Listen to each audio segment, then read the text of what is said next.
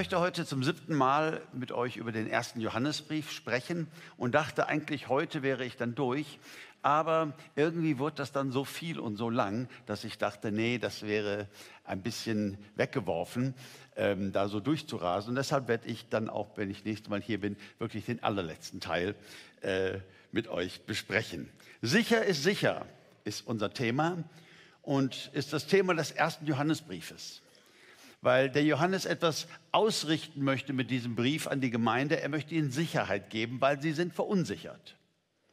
Und wir wissen eine Sache als Nachfolger Jesu, es gibt einen Teufel, wir haben einen Feind und der arbeitet unfassbar gerne mit Verunsicherung. Er möchte, dass wir uns nicht sicher sind, was die Sache mit Jesus angeht, was die Sache mit dem Himmel angeht, was unsere Erlösung angeht. Er möchte, dass wir immer unsicher sind und denn dann hält er uns fern davon, effektiv zu sein als Jünger Jesu. Und heute und auch dann ähm, beim nächsten Teil möchte ich mit euch über, darüber sprechen, sicher ist sicher, und zwar durch geistliches Wachstum.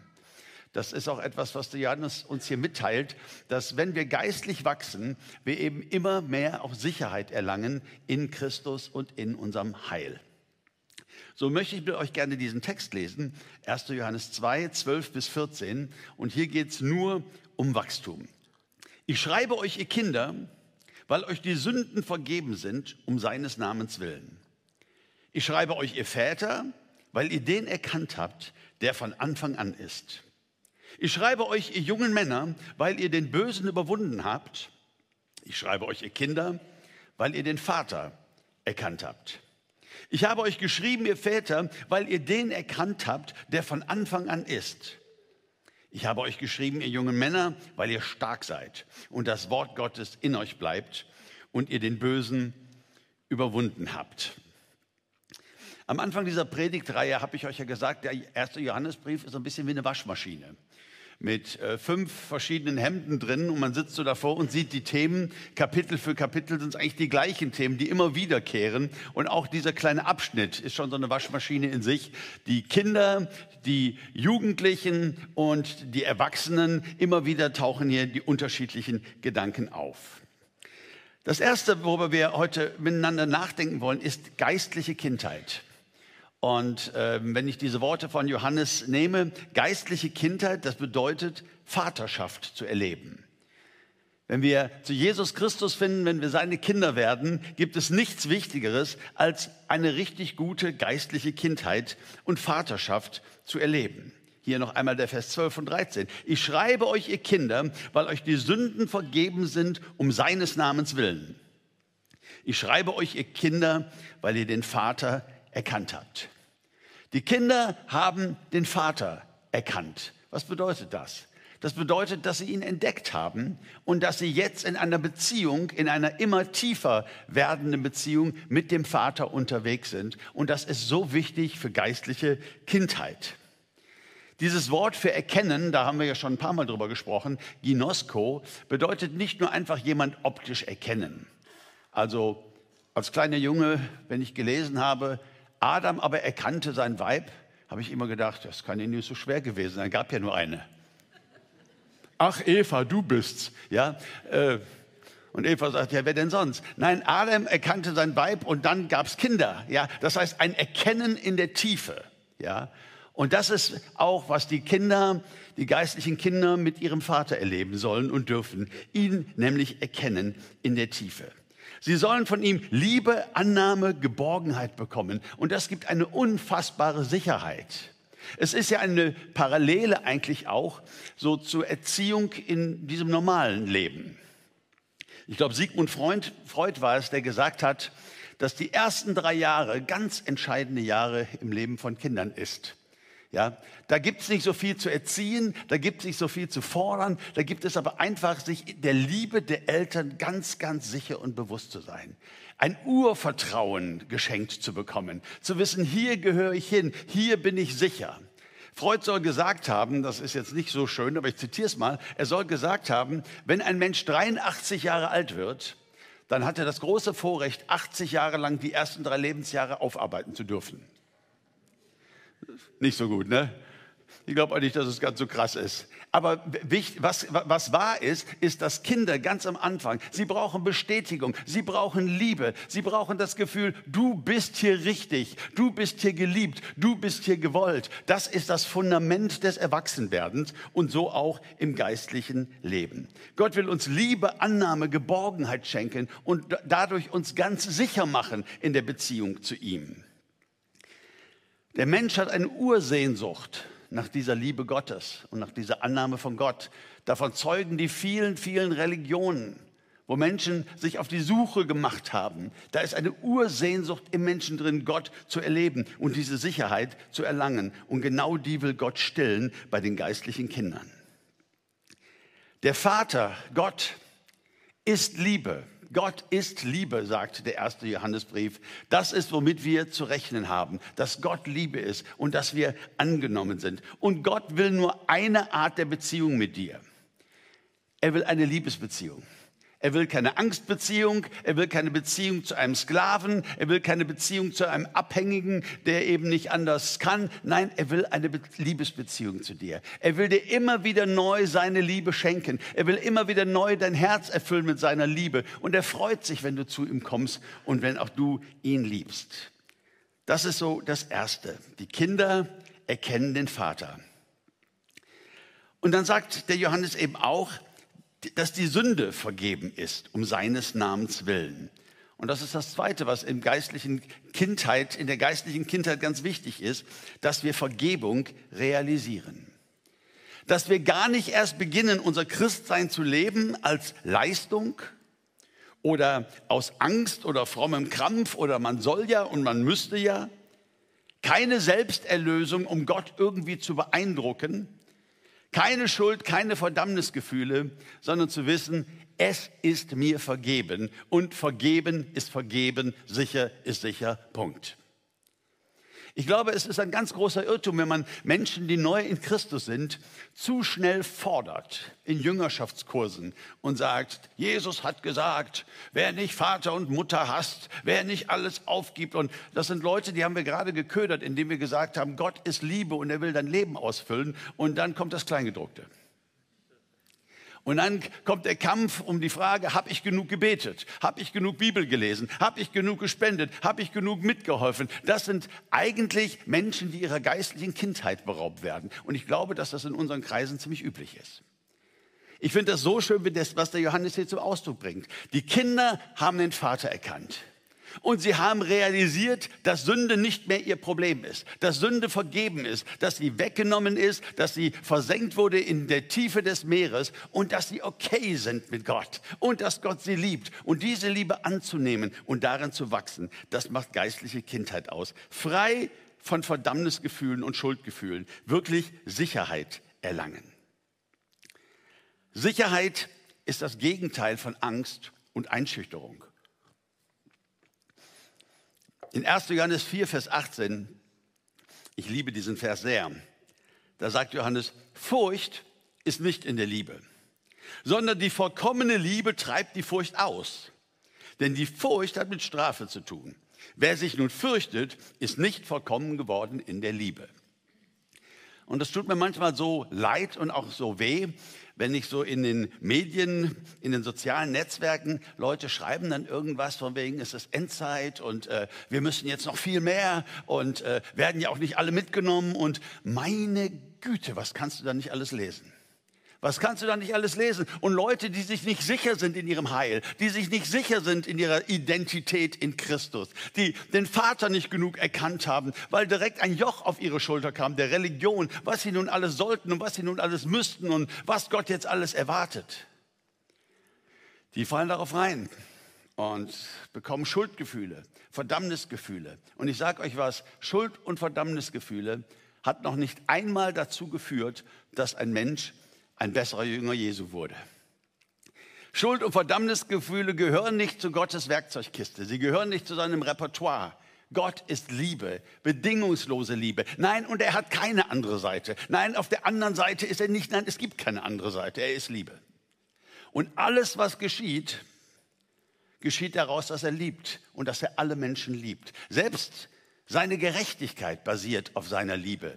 Warum will er, dass wir gerecht miteinander umgehen? Naja, weil er nicht nur mich liebt, sondern weil er auch dich liebt. Und wenn ich dich über den Tisch ziehe, äh, dann kann ich auch mal einen Gott erleben, der sagt, du, äh, nicht in Ordnung, weil er dich ja auch liebt. Aber Gott hat keine zwei Seiten. Gott ist Liebe. Und ich wünsche, ich habe mal den Satz gelesen, es ist nie zu spät für eine glückliche Kindheit. Und ich wünsche euch allen heute Morgen und auch mir immer wieder neu, eine ganz tiefe, glückliche Kindheit in Christus. Ein, ein, ein, eine Freude darüber, dass meine Schuld vergeben ist. Eine Freude darüber, dass ich eins gemacht bin mit Christus. Eine Freude darüber, dass die einzige Beziehung, die der himmlische Vater sich zu mir wünscht, eine Liebesbeziehung ist. Wo ich mich nicht fragen muss, ob ich noch geliebt bin oder ob Gott jetzt so furchtbar enttäuscht ist. Ich sag dir was, Geheimnis. Einen Allwissenden zu enttäuschen, Geht gar nicht. Oder? Als Jesus am Kreuz für dich gestorben ist, glaubst du nicht, er hätte gewusst, was für ein Schnäppchen er da macht mit dir? Du warst ja noch gar nicht auf der Welt. Aber er wusste, wer du sein würdest. Er wusste, was deine Stärken sind. Er wusste, wusste, was deine Versuchung ist und so weiter. Das hat er alles gewusst. Und mit all dem hat er dich erkauft. Und die einzige Beziehung, die er sich zu dir wünscht, ist eine Liebesbeziehung. Und er liebt es, auch wenn du Mist gebaut hast. Wenn du in seine Gegenwart kommst und wenn du dich in seine Arme schmeißt und einfach weißt, die Liebe Gottes steht nicht zur Disposition. Du darfst dir sicher sein. Sicher ist sicher. Die vollkommene Liebe treibt die Furcht aus. Gott will, dass seine Kinder angstfrei sind. Hier kommt noch einer. Ich glaube, den liebe ich noch mehr. In Kapitel 3, Vers 19 und 20 sagt Johannes, und daran erkennen wir, dass wir aus der Wahrheit sind und damit werden wir unsere Herzen vor ihm stillen, dass, wenn unser Herz uns verurteilt, Gott größer ist als unser Herz und alles weiß. Da ist er, der Allwissende, der alles weiß über dich, bevor du überhaupt geboren warst. Und ja, manchmal ist es so, dass unser Herz uns verdammt. Manchmal ist es so, dass wir ein schlechtes Gewissen haben, weil irgendwas nicht gut gelaufen ist, weil irgendetwas nicht in Ordnung war. Und da kommt wieder dieses Verdammnisgefühl. Unser Herz verdammt uns. Und hier lernen wir, das hat gar nichts mit Gott zu tun. Wenn unser Herz uns verurteilt, dann ist Gott größer als unser Herz und er weiß alles. Er weiß nicht nur, was du getan hast, das weißt du selber. Er weiß, warum du es getan hast. Und das weißt du vielleicht nur ein bisschen. Es gibt diesen Satz, und ich finde ihn sehr gut, der sagt, Gerechtigkeit fragt nach Tatsachen, Liebe fragt nach Ursachen. Und Gott ist Liebe. Er interessiert sich nicht, hast du es getan oder hast du es nicht getan, sondern Gott weiß genau, warum du da bist, wo du bist. Er weiß um deine Ängste, er weiß um deine Prägungen, er weiß um diverse Traumata, er weiß um alles in deinem Leben. Und wenn dein Herz dich verurteilt, so tut Gott es doch nicht, weil Gott sieht nicht einfach nur die Tatsachen, Gott sieht die Ursachen. Er weiß ganz genau warum und er will, dass du seine Hand nimmst und er will dich da durchführen und er möchte so gerne auch diese Ursachen heilen. Dir als Kind Gottes ist ein Anwalt zur Seite gestellt worden. Auch darüber haben wir ja schon gesprochen. Dein Anwalt ist Jesus, der Menschenversteher und der Menschenliebhaber. Kapitel 2, Vers 1. Und wenn jemand sündigt, so haben wir einen Fürsprecher bei dem Vater, Jesus Christus. Ein Fürsprecher. Es ist jemand, der für dich spricht. Das griechische Wort ist Parakletos und es bedeutet bis heute im Griechischen Rechtsanwalt. Du hast einen Anwalt, der für dich spricht. Und ich stelle mir das mal so ein bisschen äh, kindhaft vor, wenn der Vater auf seinem Thron sitzt und sagt, also wieso macht er das denn jetzt? Das ist doch unmöglich. Steht Jesus neben, sitzt Jesus neben und sagt, nee Vater, das kann ich dir erklären. So ist das bei den Menschen. Das ist so und so und so und so. Na, guck mich nicht so an. Ich weiß, Gott ist allwissend, aber ein allwissender Gott auf seinem hohen Thron konnte die Menschheit nicht erretten. Er musste Mensch werden. Er musste auf Augenhöhe kommen. Und Jesus war in allem versucht, sagt die Schrift, genau wie wir, nur ohne Sünde. Was für ein Vorrecht, dass wir Kinder Gottes sein dürfen. Was für ein Vorrecht, dass wir eine wunderbare Kindheit vielleicht auch hier und da nachholen müssen oder dürfen. Dass Gott uns ganz sicher machen möchte in seiner Liebe. Kleine Kinder, die lassen sich beschenken. die erleben Liebe und Sicherheit und ohne Leistung, ganz ohne Leistung. Da ist es geradezu süß, wenn sie ein Bäuerchen machen. Das ändert sich bald. Da gibt es kein, keine Schimpfe und, und kein Ärger, wenn sie in die Hose machen. Das ist eine Zielverfehlung. Nein, der Mensch soll nicht in die Hose machen, aber für die Kinder ist es völlig okay. Dann machen wir sie eben wieder sauber. Ja, das gehört zu einer Kindheit. Du bist angenommen, du bist geliebt. Was für ein wunderbares Evangelium ohne Leistung. Wer geistliches Wachstum möchte, hin zum nächsten Level und meint, er könnte das mit irgendwie Leistungsdenken hinbekommen und sich irgendwie da Mühe geben und sich da irgendwie ranarbeiten, das ist nicht der Plan. Sondern der Plan ist, dass du den Vater immer mehr erkennst, um seine Liebe weißt und in dieser Liebesbeziehung mit ihm lebst. Also, es ist nie zu spät für eine glückliche Kindheit. Gott möchte seinen geistlichen Kindern Zuspruch geben.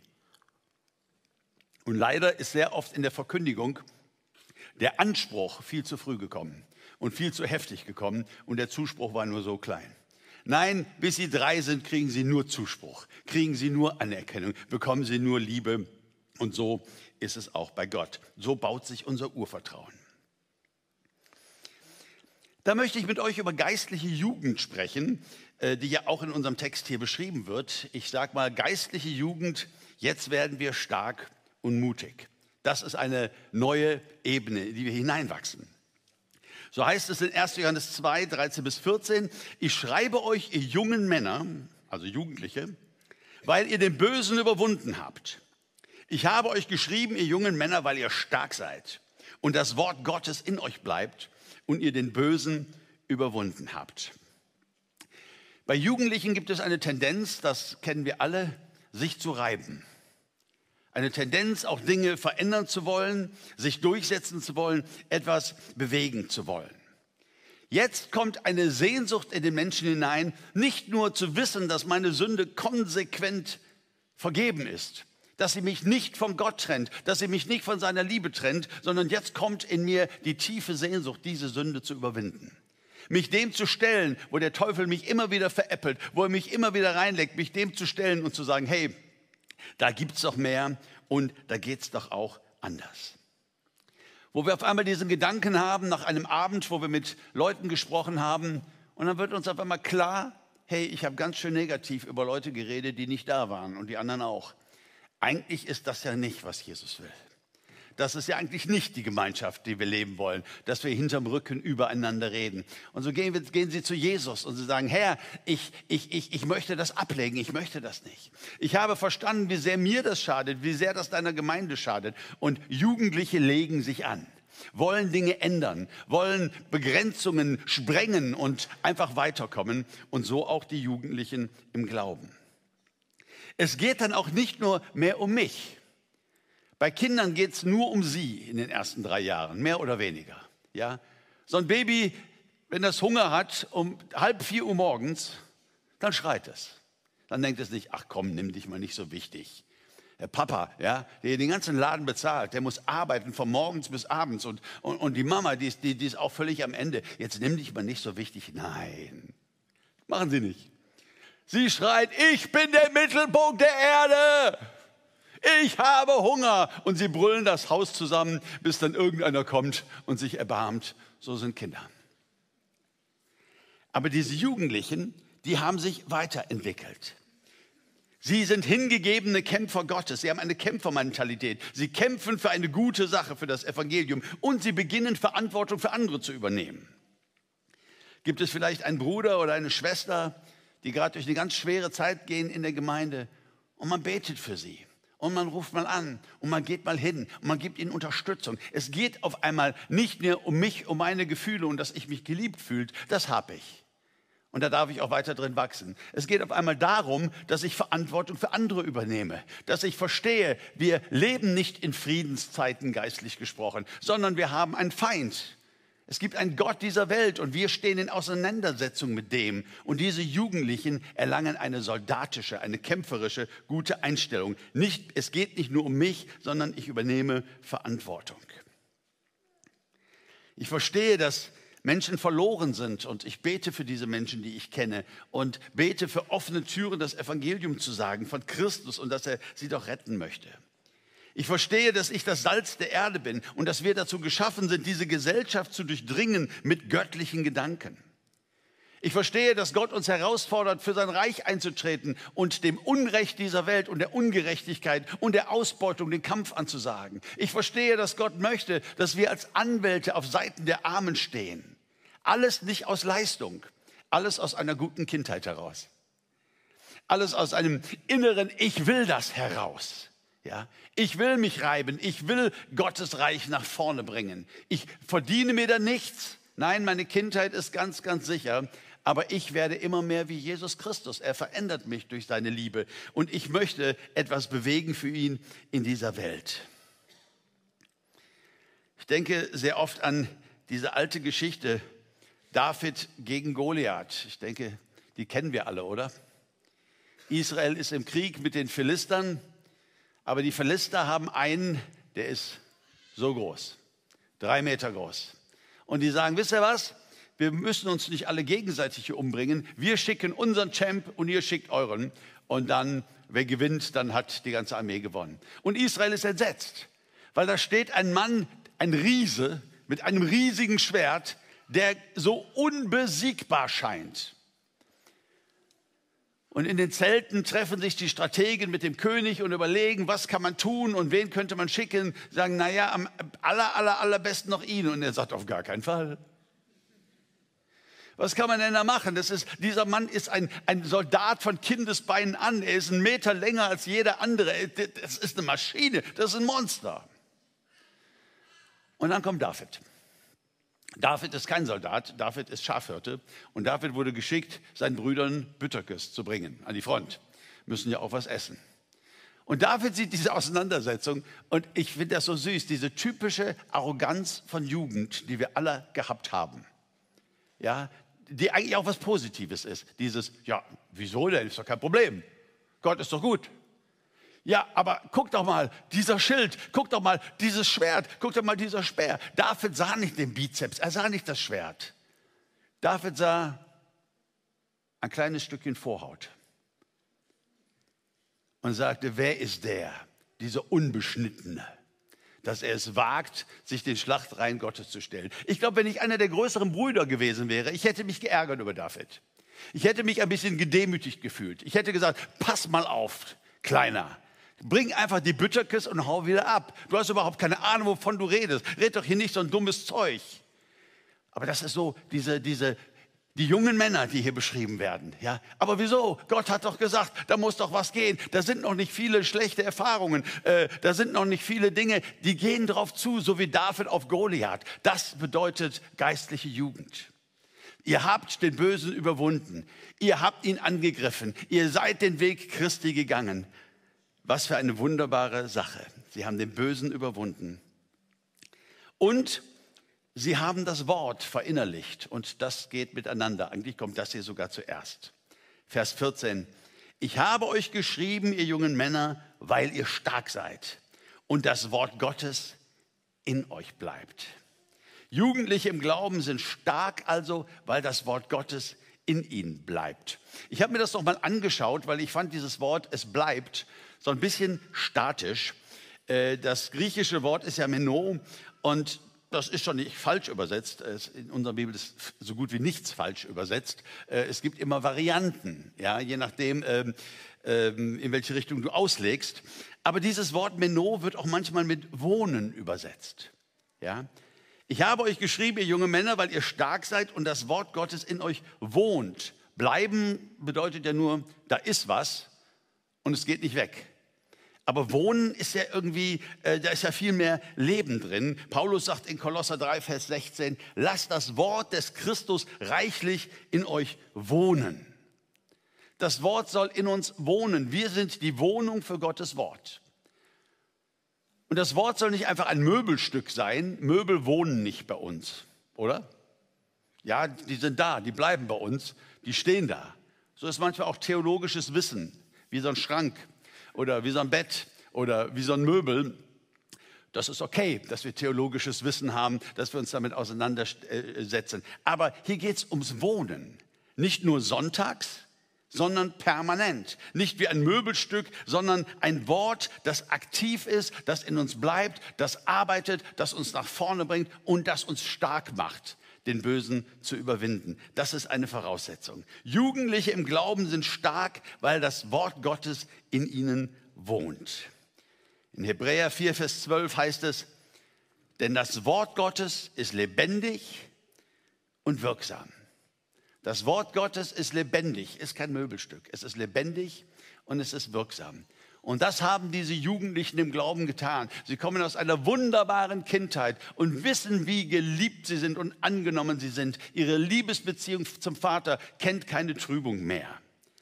Und sie nehmen das Wort, sein Wort, auf. Und der Heilige Geist wirkt an ihren Herzen. Das Wort ist lebendig und wirksam und so haben sie den Bösen überwunden.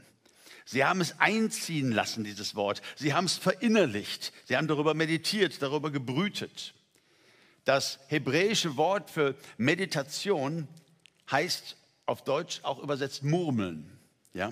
Das heißt etwas ganz leise vor dir hersagen. Und wer schon mal in Israel war, vielleicht an der Klagemauer, der sieht dann, wie orthodoxe Juden genau das tun. Sie stehen an dieser Klagemauer, sie bewegen sich und sie murmeln. Ganz oft sind es biblische Texte aus der Tora und so weiter. Sie murmeln, sie denken über dieses Wort nach und sie sprechen es gleichzeitig aus. Also das Wort einziehen lassen, verinnerlichen, meditieren, darüber brüten, wenn du magst, umlutschen, wie ein Bonbon in deinem Mund, ja, bis diese Wahrheit ähm, ganz hineinkommt in dein Leben. In Lukas 2, Vers 19, da heißt es, Maria aber behielt alle diese Worte und bewegte sie in ihrem Herzen. Ja, sie hatte Zuspruch bekommen, sie hat eine Berufung erfahren, die Mutter Jesu Christi zu werden, in einer Situation, wo das alles unmöglich schien. Und sie behielt alle diese Worte und bewegte sie in ihrem Herzen. Das ist, worum es geht. Das ist, was wir tun als geistlich Jugendliche mit Gottes Wort umgehen und dann dadurch natürlich den Bösen auch immer wieder besiegen können. Was sagt Jesus dem Bösen, als er von ihm versucht wird in der Wüste? Er sagt, es steht geschrieben. Es steht geschrieben. Das Wort Gottes lebte in Jesus, lebte in seinem Herzen. Und genau das möchte es auch für uns tun. Also, es ist nie zu spät für eine geistliche Kindheit. Und wenn du heute Morgen hier sitzt und denkst, ja, da hat was gefehlt bei mir. Ich bin, ich kenne mein Glaubensleben nicht nur, aber doch ganz stark auch immer verbunden mit schlechtem Gewissen und mit Reiche nicht und ich weiß gar nicht, ob das alles genug ist. Unsicherheit. Aber unser Thema, Gott sagt, sicher ist sicher und du darfst dir sicher sein. Hol diese geistliche Jugend nach. In unserem K3-Kolleg, der erste Kurs soll ja sein Grundlagenkurs sein, Viele sagen dann Jüngerschaftsschule. Und es ist uns auch da so wichtig, so erstmal richtig über unsere neue Identität zu sprechen. Was das wirklich alles bedeutet, um wirklich eine starke Kindheit zu erleben, um dann weiter wachsen zu können. Wir haben immer direkt dann so eine Angst, ja, aber jetzt irgendwann muss ja auch mal, nun entspann dich doch mal. Nun entspann dich doch mal. Es ist Jesus, der uns verändert. Ja, es ist Gott, mit dem wir unterwegs sind. Und diese geistliche Kindheit ist eine ganz, ganz wichtige Sache und führt dann irgendwann automatisch durch das Verlangen in deinem Herzen zu einem Jugendlichsein im Glauben und zu sagen, wo sind die Goliaths? Kommt, Gott hat doch so viel getan. Wir können überwinden und wir können Verantwortung übernehmen.